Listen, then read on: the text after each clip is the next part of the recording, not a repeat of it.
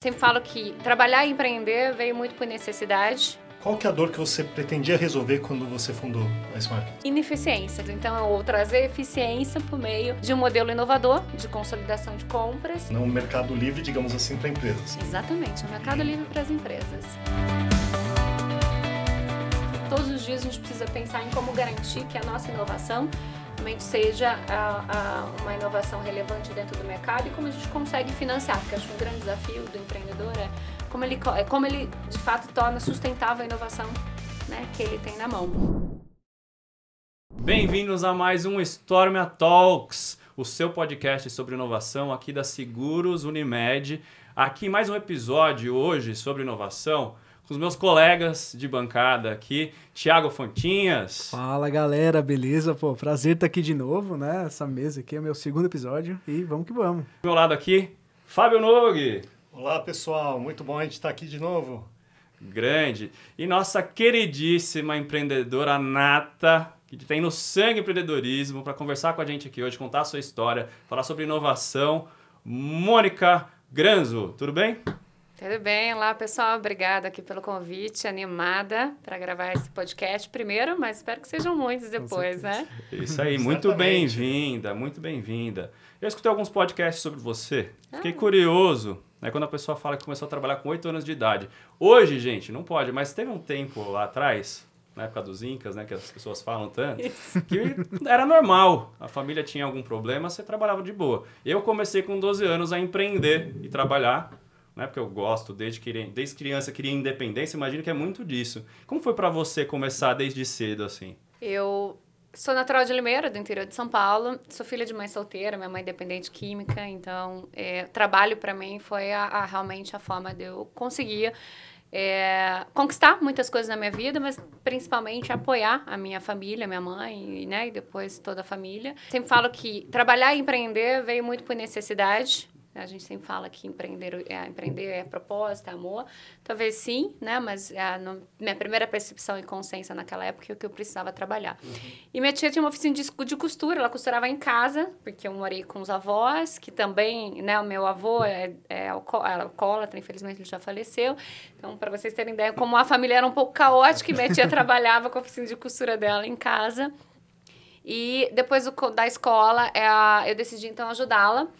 E ela costurava e eu ia empacotando a, toda a costura e às 17, entre 17 e 18 horas, eu que entregava as caixas de costura pro empregador dela. Então foi assim que começou a minha jornada e ela comprava chocolates para mim na ocasião. era meio que um escambo, né? Então a família era bastante humilde, então o trabalho vinha, né? A remuneração vinha em forma de doce de chocolate, até porque antes eu roubava todos os doces dela, que ela que já trabalhava, tinha mais, um pouco mais de estrutura, ela foi melhor colocar ela para trabalhar e dar os doces. Pelo menos paga, né? É, assim, né? Ela deixava a porta do quarto aberta, é, exatamente. Eu ia lá, quando ela saía, pegava chocolate, coisas de criança, né, uhum. gente? E aí ela me remunerava em, em doces. E depois disso você foi para supply chain. Né? Conta essa, essa história, é, né? Departamento é. de compras e como isso tacou você para inovação, só para a gente já aterrissar no nosso tema aqui do podcast. Principal. É, depois de, desse trabalho, eu tive o convite para trabalhar na fábrica que ela né, prestava serviço e quando eu fiz 14 anos, ele me empregou. Mas eu fiquei um mês porque era Char Charlie Chaplin. Falei, não, não dava ainda. Eu ficava o dia inteiro colando luva, aquelas luvas Nossa. de raspa, luvas industriais. Falei, não, não é para mim. Eu fui trabalhar no comércio, trabalhei como vendedora de loja, trabalhei como caixa de supermercado. E aos 18 eu entrei é, para ser recepcionista num grande hospital da cidade. E uh, saí de lá aos 25, já concluindo minha faculdade em Ciências Contábeis, meu MBA em Logística, e deixando né, um legado legal de ter, então, sido a primeira e mais jovem mulher a ocupar uma posição de gestão em supply chain nesse hospital. E a minha saída veio em detrimento de uma oportunidade de montar um projeto num, de centralização de compras a nível nacional numa empresa aqui de São Paulo. Então, é, falo que, na verdade, quem entra em supply em compras não planeja muito essa carreira, vai meio que acidentalmente. e assim aconteceu comigo. Então, antes dessa atividade, né, de entrar na, na área de supply, desenvolver outras atividades. E por convite da gestão do hospital na ocasião, fui me especializar e, hum, então, desde então, estou nessa cadeia, né? Nessa cadeia de, de supply chain. E você iniciou com foco em logística hospitalar ou não? É, como eu trabalhava né, dentro de um hospital, eu acabei me especializando e buscando, então, bastante conhecimento em práticas de gestão no segmento de saúde. A Smart nasceu também né, com o objetivo de consolidar compras nesse segmento, uhum. é, mas reconhecendo que era um, é um segmento com muitas oportunidades, tem muito potencial né, para esse tipo para esse modelo de negócio, mas reconhecendo que tem, na ocasião, isso há oito ou nove anos atrás, muitas barreiras de entrada, acabei pivotando o negócio e entrando em outros segmentos. E hoje a Smack é uma empresa né, de atuação multi-segmento. Qual que é a dor que você pretendia resolver quando você fundou a Smarkets? Ineficiência, que é a palavra do ano, né, de muitas empresas. Então, é ou trazer eficiência por meio de um modelo inovador de consolidação de compras e essa eficiência então se refletia na toda a esteira de compras, mas também no orçamento. Então, trazer eficiência orçamentária ali com a redução do preço do produto, dado ao modelo, né, de consolidação que traz um efeito de economia em escala. Tem até uma dúvida, né? Quando você fala né, do B2B, do marketplace, tem muito produto e serviço no meio ou só fala de produtos? Estamos falando de produtos e serviços. O maior volume transacionado é de produto, não né, são de produtos, Sim. mas nós temos também serviços sendo negociados. Então, nós temos alguns cases de negociação até de serviços de alto spend, que a gente fala de alto né, valor financeiro, hum. como é, terceirização de restaurante, de é, serviço de estacionamento, é, retrofit, retrofits. Um, nós temos uma grande montadora de classe global, nos contratou há três anos para estruturar a, toda a parte de negociação do novo prédio administrativo dela no Brasil. A retrofit, toda a instalação do prédio foi negociado pela Smarkets. Então, nós entramos desde produtos mais comoditizados, podendo acessar algumas categorias mais estratégicas de, de relevância orçamentária, como essas que eu citei. Né? E o processo de inovação dentro? Né? Começou a startup, aí você, tipo, você saiu, viu a dor... Como que é a inovação nisso para você? Né? Empreendedor já é inovador por natureza. Sim. Mas quais são os processos que você teve no meio do caminho? A grande inovação vem na construção de um modelo que é, faz a transformação dessa esteira de compras. Né? Então, ela, ela incuta, ela, ela, ela traz é, uma, uma versão muito mais lean deste processo com uso de tecnologia. É, hoje, as grandes empresas a maior parte delas né, é, compram como eu comprava 20 anos atrás, né, utilizando pacote Office, né, ou com ferramental similar, e num, num processo onde a, o solicitante ou quem precisa do produto ou do serviço faz uma solicitação dentro de um sistema ou dentro de um e-mail, vai para a área de compra, né, vai para o mercado, busca fornecedores para atender essa demanda, faz a qualificação, ou seja, gera o score daquele fornecedor e define-se, né, com base em alguns critérios ou uma política, qual é então melhor, é, né, melhor escolha, com o melhor fornecedor para aquele produto para aquele serviço. É, esse, esse, esse processo demora, na, na, média, mais de 20 dias. Então, para se comprar um produto que às vezes é mais complexo, mas também para se comprar um produto simples como caneta. Passando por níveis de alçada de aprovação. Né? Uhum. E é, a nossa inovação vem quando a gente traz a oferta para dentro da demanda, né? Uhum. que é o marketplace. Né? Quando nós precisamos comprar algum produto, eu sempre busco essa similaridade com o B2C. Hoje a gente joga em qualquer Google, em qualquer marketplace e a oferta está ali para atender a demanda. Né? E por que não acontecer também, né, este, trazer esse benefício, então, para o mundo B2B? E aí que veio, então, essa, a nossa, né, grande inovação. Nós queremos, então, desintermediar essa esteira, que ela é onerosa, ela tem um custo relevante para as companhias, né? Esse custo não é só o custo de fazer o processo de compra, mas é custo de inventário, porque você demora 20 dias para comprar um produto, se é um item estocável, eu preciso ter estoque. Né? E trazendo, então, por meio de, um, de uma tecnologia, né, com uma interface tecnológica, a oferta para dentro da demanda. Então, nossa principal inovação não é o marketplace, é de fato fazer a disrupção de uma esteira, de uma área de negócio bastante importante e sensível das empresas. Vocês fazem um hunting dos fornecedores, então? Nós fazemos o hunting, nós fazemos a geração do score, nós fazemos a negociação com base na escala e nós disponibilizamos toda essa esse conjunto de dados, que é score de fornecedor e é, oferta de produtos e serviços numa interface né, de marketplace, muito inspirada nos B2Cs. Então, então é, seria como se fosse uma analogia, não, um mercado livre, digamos assim, para empresas. Exatamente, é um mercado livre para as empresas. Né? Então, tem uma curadoria da, dos fornecedores, dos produtos que entram. E, então, nós entregamos tecnologia para meio de nível de serviço. Né? E nós garantimos também o end-to-end -end do processo, desde a, então, da, da entrada do fornecedor até a entrega do produto. Você comentou do que vocês pivotaram no meio do caminho. Isso para a gente é muito importante, né? Quando a gente fala de inovação, nem sempre você constrói um produto que, que não vai passar de, por uma transformação, né? E como é que foi esse processo de pivotar e transformar até chegar no modelo que vocês têm hoje? É, nós pivotamos quase todos os dias. em muitas coisas. Né? É, nós fazemos uma empresa é, de serviços e usávamos a tecnologia de terceiro e não era esse processo. A gente basicamente consolidava a escala, o um modelo de BPO, de outsourcing compras, né, fazendo a mesma, o mesmo processo da empresa, mas com alguma eficiência na consolidação. Hum.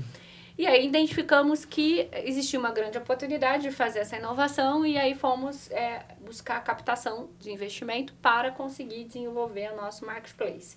Então, ali já é a primeira, primeira pivotagem estratégica. Né? E aí começamos a desenvolver o marketplace é, e no final do ano passado reconhecemos que assim, a inovação realmente é uma expectativa do mercado, não só no Brasil, mas a nível global. Eu estive falando com vários executivos que atuam em empresas né, de, de classe global e realmente é um movimento importante, mas que a gente precisa é, investir muito mais do que nós tínhamos planejado no, planejado no início. Aí pivotamos novamente, construímos uma versão agora, ela é, não é 100% online, ela é, tem uma parte offline, porque a, toda a parte de hunting, toda a parte de subida de catálogos, das ofertas, isso realmente é oneroso. Então hoje nós temos um back-office que ele é humano, né? E algum, algumas etapas do processo que são automatizadas, enquanto a gente busca financiamento da, da automação 100% do processo. Então, pivotagem para nós, né? Tá é, é, é, a única certeza que nós temos, que todos os dias a gente precisa pensar em como garantir que a nossa inovação realmente seja a, a, uma inovação relevante dentro do mercado e como a gente consegue financiar, porque acho que um grande desafio do empreendedor é como ele, é como ele de fato torna sustentável a inovação né, que ele tem na mão. E inovar no Brasil não é fácil, né, uhum. né, ainda mais falando de grandes empresas que têm muito apetite à inovação, mas tem muitos desafios na questão de mudança de processos, de mindset. Então é um trabalho árduo, diário, para que a gente consiga atingir esse mercado aí, potencial que nós realmente acreditamos que existe. E, e nesse score que uh, vocês, de certa forma, pontuam né, cada fornecedor, Entendo assim, cada empresa tem um, uma governança muito própria, tem uma due diligence, digamos assim, que varia de um para o outro. Vocês conseguem parametrizar, então, de acordo com a necessidade de cada empresa, né? Imagino. E, e aí eu queria perguntar sobre a agenda ESG, né? O quanto que isso tem sido relevante para as empresas selecionarem, contratarem os seus fornecedores atualmente? Você vê esse movimento acontecendo mesmo? Primeira dúvida, né?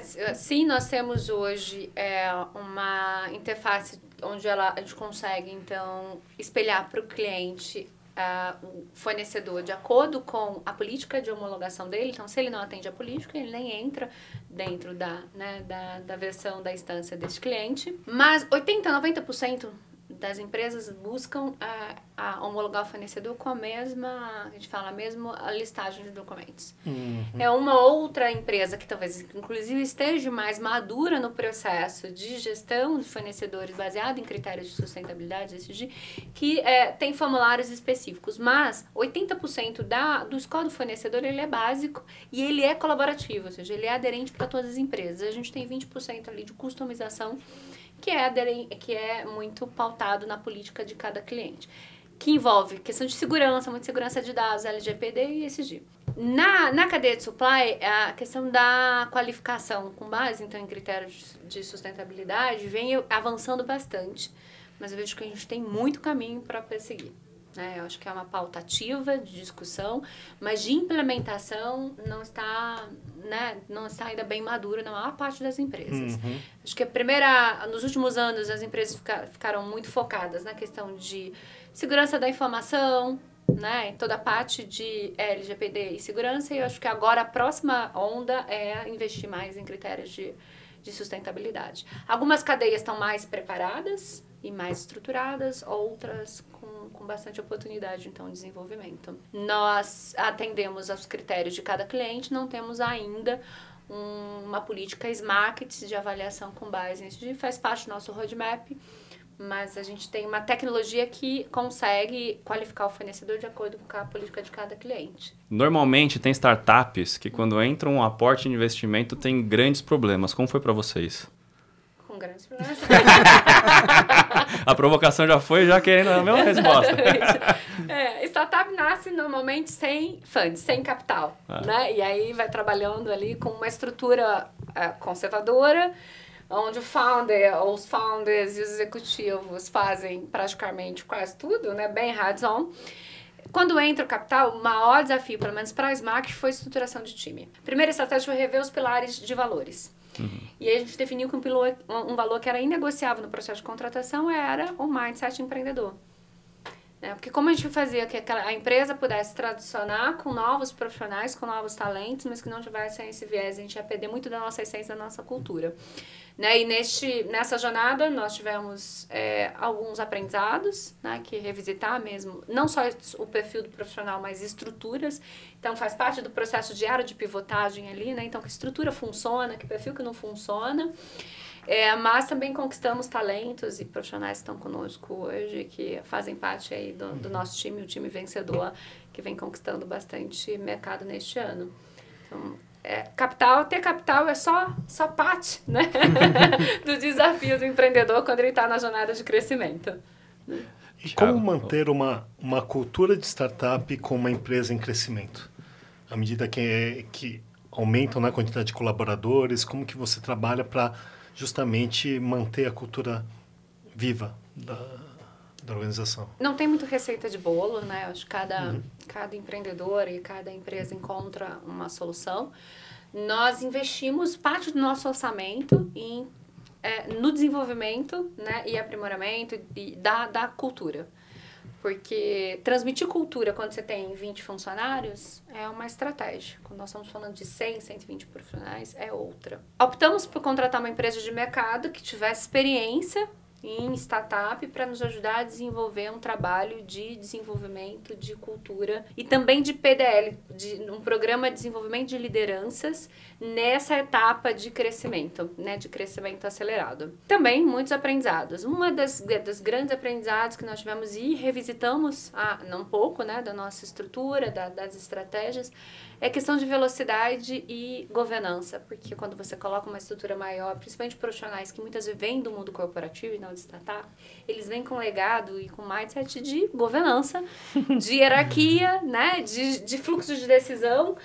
E isso atrasou muito algumas, a, algumas estratégias da companhia, porque nós tivemos que reconstruir a governança que a gente gostaria para a empresa. Porque não tinha. Não, a governança era muito é, resumida, né? Aos principais executivos ali, com algumas práticas e políticas. Depois nós tivemos uma ampliação grande. Cada um vem com o seu conceito de governança e de como fazer a gestão. Nós tivemos que trabalhar muito esse tema, muita questão de é, mindset, então, empreendedor e com algum nível de governança que precisaria realmente acompanhar o crescimento e evolução da empresa. Eu queria saber um pouquinho mais sobre esse mindset, porque a gente tem muitos projetos ali de tentar levar essa experiência, esse, essa forma de pensar para dentro de casa para que as pessoas sejam mais é, tenham mais esse perfil de dono assim eu queria entender um pouquinho com você até pegar um fazer um benchmark aqui de como é que que dicas você daria para a gente é, de perfis assim falar assim, o que, que um empreendedor tem que ter para ele se dar bem dentro da própria empresa assim, até trabalhando é, um, o que, que é um mindset um, empreendedor exatamente essa é a essa é, é para nós, né, no nosso conceito, mindset empreendedor é aquele que vai lá e faz. Então, o slogan é vai lá e faz. Ou seja, é, com base no, no, conjunto de conhecimentos e valores que ele construiu como profissional e também adquiriu da Smart, ele tem autonomia para tomar algumas decisões. Né? E a gente espera que ele, inclusive, seja também proativo nas discussões é, e na construção, na articulação dessas decisões. Então, ele não seja só, independente do nível, é que ele faça realmente, ele, ele seja um tomador de um, que ele participe do processo de decisão e que ele seja um, um tomador de decisão diário né, nas atividades dele. Então, para nós, este é um conceito importante dentro da companhia. E tomar decisão parece ser simples, mas não é simples. Total, a consequência da decisão que às vezes as pessoas travam. É. Falar, não, pera, se eu tomar isso daqui, é, veja bem. Exatamente. É, e aí, Aqueles e-mails com um monte de pessoas é... copiadas e um loop infinito de tratativas e ninguém para um e-mail e fala, olha, olha nós vamos decidir, vamos fazer dessa forma é... ou não vamos fazer. Perde muito tempo, Muito né? tempo, um muito monte tempo. de trocas de e-mail. Né? Então, este, então, por exemplo, este, essa é uma prática para nós é, que nós não recomendamos. Né? Se tem algum assunto que está circulando com dois, três e meio, alguém tem que, tem que parar e abrir um fórum, que seja de cinco minutos, e tomar a decisão. Tirando pessoas que você falou, quais são as outras, os outros desafios que você tem no dia a dia? Assim, é crescimento, financiamento? Quais são os maiores problemas assim, uhum. que você enfrenta? Acho que adquirir mercado. Né? Porque uhum. o financiamento vem, à medida que você tem uma estrutura que garanta né, alguma margem no projeto, o financiamento do teu negócio pode ser feito pelos próprios clientes. E é, um modelo mais inovador pode despertar muito interesse, ele é muito atrativo, né? Desculpa o linguajar, aquele sexy, né? Porque tem as startups sexys e não sexy do mercado. Mas é, fazer o processo de transformação e inovação dentro das empresas é um grande desafio, uhum. porque os executivos precisam tomar decisões, né? De, e tomarem riscos de fazer uma transformação dentro né, da, da gestão. Então, para nós, adquirir mercado é um grande desafio ainda, porque o mercado interessável ele é, é expressivo, nós temos em milhares de empresas com potencial de compra do produto, mas a gente vê uma lentidão na, muitas vezes no processo de decisão e acreditamos que é né, esse fato da, da questão da, o de tomar com, algum o risco. compras para no próprio compras. O compras para no próprio Resolver. para no próximo compras, exatamente. Quem, quem, são os seus maiores concorrentes hoje de mercado? É. Falando de parcela de mercado, assim, é um SAP, um Ariba? O Ariba chega a ser concorrente seu ou não? Não, o Ariba pode ser um canal de ah. distribuição do produto, porque eles fazem a digitalização dessa esteira de compras. Uhum. Né? E nós podemos, em algum momento, se conectar ao Ariba e trazer, então, uma solução né, para atender uma parte dos produtos que são transacionados por meio de marketplace. É, nós também podemos ser considerados um BPO porque a solução substitui um, né, uma célula de, de, profissionais que fazem a gestão desses produtos. Uhum. E aí, com o BPO, nós concorremos com grandes companhias. A Accenture, que hoje é uma parceira, ela opera, inclusive, junto com a Smartchain num cliente. Nós estamos falando sempre de grandes empresas de BPO e consultoria nessa área de supply chain. Se nós buscarmos Quem algumas... sabe a Amazon, mas eu prefiro é. acreditar ah. que o Bezos vai, na verdade, se compôs Max, não vai ser nosso Então, na realidade, assim, se tiver alguma coisa que não está na sua esteira, né, a gente traz lá, olha, precisamos de um fornecedor para fazer esse tipo de serviço. Vocês fazem essa busca, então, do, fazemos, Fazemos o hunting para ele do fornecedor. Uhum. É nesse ponto é um BPO mesmo, né? É, é um BPO também, exatamente. Uhum. É, nós até segmentamos a oferta para dentro da linha das constantes pivotagem, assim, vamos testando um pouco do, né, de como trazer essa inovação, como acessar esse mercado e romper as barreiras. Uhum. E hoje nós vendemos só o BPO de compras é, e embacamos o Marketplace como uma solução complementar, um diferencial competitivo. E em 22, a nossa pauta era Marketplace, era vender inovação. Momento glossário BPO. Por favor, diga o que é o BPO. Eu, sei, eu não sei a definição exata de BPO, é. mas é quando você externaliza uma parte da sua operação. Por exemplo, eu tenho um BPO financeiro, eu tenho um BPO contábil, que é muito comum as empresas terem. Em vez de ter um departamento de contabilidade faz o BPO contábil. Ou compras, no caso aqui, eu não tenho uma pessoas de compras dentro aqui, eu contrato uma empresa do lado de fora. A gente faz BPO de marketing aqui, mas isso deixa para outro não, episódio. Business Process Outsourcing. É, então, a terceirização né, dos processos de negócio. Então, é só para... terceirização. Pegar o gancho. Para pegar o gancho, né? O pessoal que não, nunca ouviu o termo BPO, tá? Então, é uma terceirização do, do serviço mesmo. Muito bom. Qual foi o momento mais difícil que você já passou na sua carreira? É, o final do ano passado foi um momento bastante difícil para mim, eu acho que de muita reflexão, é, em detrimento de olhar para o negócio, olhar para o mercado e repensar uma estratégia que eu acreditava que era a estratégia melhor para o negócio. Então, eu vinha na, nos dois anos com fluxo de investimento, o mercado mudou, né? E aí minha, as minhas verdades precisariam também ser revistas, né? uhum. né? E muitas vezes você repensar suas verdades é, demandam bastante energia, bastante um, dor, no meu caso. Então foi um momento que eu questionei muito, né? questionei muito o, o caminho que eu deveria seguir para o negócio. meu, meu papel no negócio, o papel do negócio no mercado, né? E como a gente reorganizar todo, toda essa trajetória diante de uma mudança de mercado. Né? Então não tinha controle. Um fator que não controlo, não, controlamos o mercado. Uhum. Né? E foi aí que nós decidimos então mudar o portfólio, é, continuar com o propósito de inovar nessa área de negócio, mas é, voltar muitas vezes para um portfólio menos inovador, que é o caso né, do BPO, para buscar uma nova forma de financiamento né, do nosso crescimento. Então, para mim era uma verdade absoluta que Marketplace era a grande inovação e eu ia ser a Luísa Trajano do B2B em dois, três anos. Então, era essa a minha verdade. E tudo bem, talvez essa... Talvez não, continua sendo né, o, o todo o propósito, mas é preciso encontrar, e é isso que nós estamos fazendo, encontrar outra rota para chegar até lá. Né? E aí, nisso, o empreendedor muitas vezes tem uma visão e ele acredita que é essa, né? É uma linha reta, mas não, eu acho que, para mim, o final de 22 veio mostrar que linha reta não existe para quem empreende. Você precisa sempre buscar os contornos. E nesses momentos aí de de uma certa crise ou de dúvidas tudo mais, é, o, que, o que, que te ajuda, Mônica? É, você busca mentoria, você busca... Ferramenta. Qual, quais são as, as ferramentas que você utiliza nesse momento?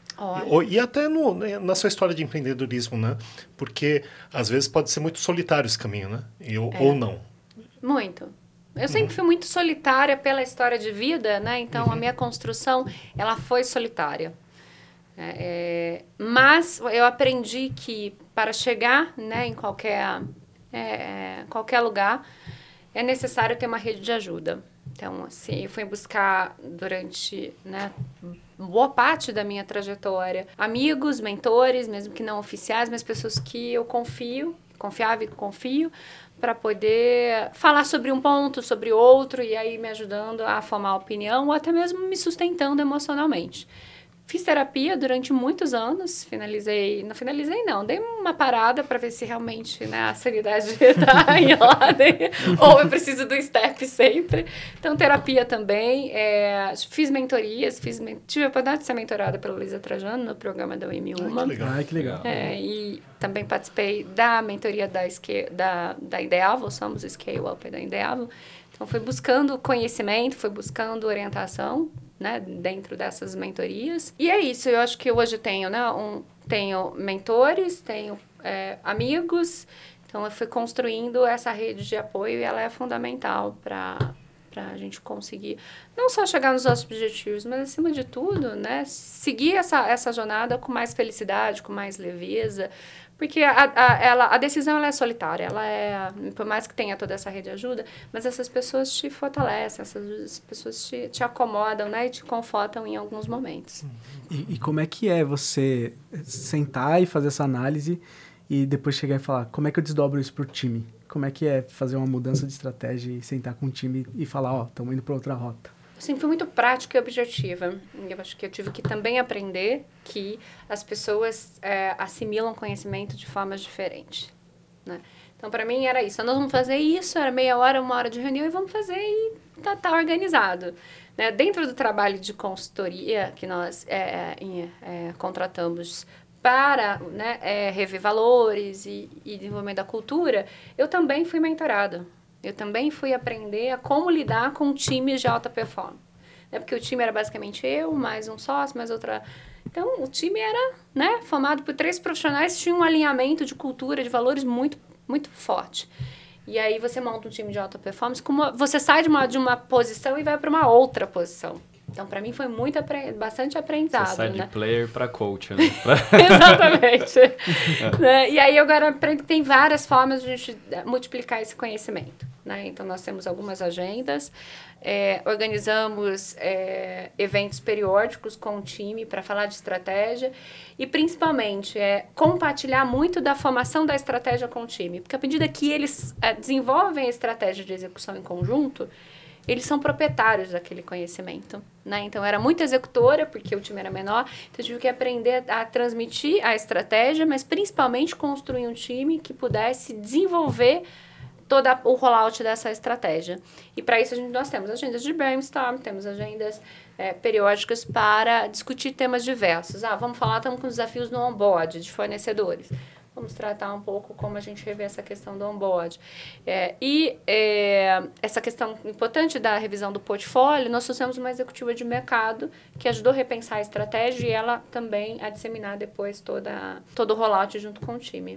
Bacana. Gente, muito obrigado por mais esse bate-papo aqui, enriquecedor. Eu adoro conversar com empreendedores aqui. Mônica, que história incrível, que empresa incrível que está construindo. Obrigado aqui pela conversa, essa troca de figurinhas aqui. Foi uma aula mesmo que a gente teve hoje aqui. Foi maravilhoso aprender um pouquinho mais sobre, sobre esse nicho que você trabalha e, e pensar em coisas novas, né? Pensar em como é que a gente pode ajudar vocês aí também tracionar novos, novos negócios. Não, e sobretudo a história, né, Mônica? Obrigado por compartilhar a sua história conosco.